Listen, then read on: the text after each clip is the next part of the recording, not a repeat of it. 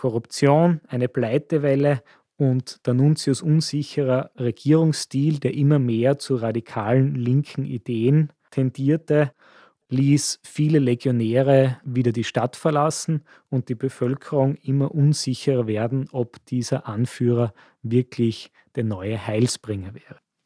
In Italien kam es 1920 zu einem Regierungswechsel und die neue Regierung machte sich an, das Problem mit der Ostgrenze Italiens und Jugoslawiens zu lösen.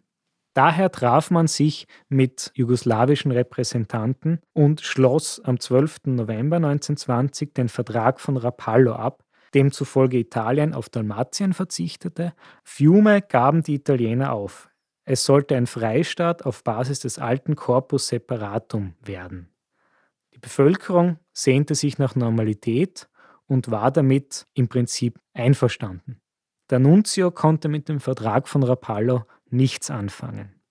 Daher ließ die italienische Regierung Fiume blockieren und eröffnete Verhandlungen mit dem Dichter.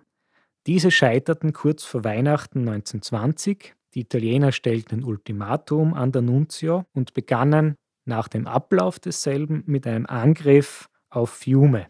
Es war der 24. Dezember 1920.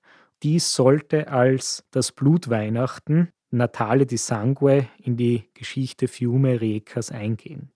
Nach kleineren Kämpfen, einer kurzen Waffenruhe und schließlich einem letzten Angriff am 26. Dezember mit Unterstützung des Kreuzers Andrea Doria verließ der Nunzio die Stadt und es sollte ein Freistaat errichtet werden. Der Führer des Freistaates war der Vorsitzende der gemäßigten autonomen Partei, Riccardo Zanella. Am 24. April 1921 gab es Wahlen, die die gemäßigte autonome Partei gewinnen konnte. Der Präsident des Freistaates Fiume wollte die Wirtschaft ankurbeln, indem er einen Kredit vom italienischen Staat bekam und die US-amerikanische Firma Standard Oil den Hafen pachten lassen wollte. Er kam aber nicht so weit, denn es kam bis Anfang 1922 zu dauernden Provokationen von Ex-Legionären, frühen Faschisten und Nationalisten, die in einem Angriff auf die Regierung selbst mündeten.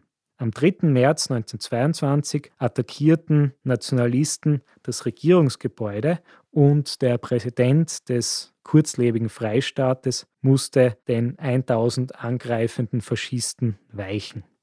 Sein Nachfolger war ein provisorischer Präsident aus den Reihen des Militärkomitees der Faschisten. 1922 kam Mussolini in Italien an die Macht und ersetzte diesen provisorischen Präsidenten durch einen Militärgouverneur, welcher die Stadt verwaltete. 1924 schließlich ging Fiume Rijeka mit dem Vertrag von Rom zwischen Jugoslawien und Italien an den faschistischen Staat. In der faschistischen Epoche von 1924 bis 1943 kam es zu einer Belebung der Industrie in Fiume Rijeka.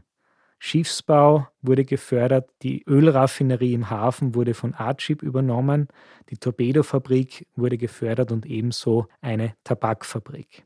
Es entstanden einige moderne Bauten, wie die Votivkirche in Kosala, die von einem bekannten futuristischen Architekt errichtet wurde.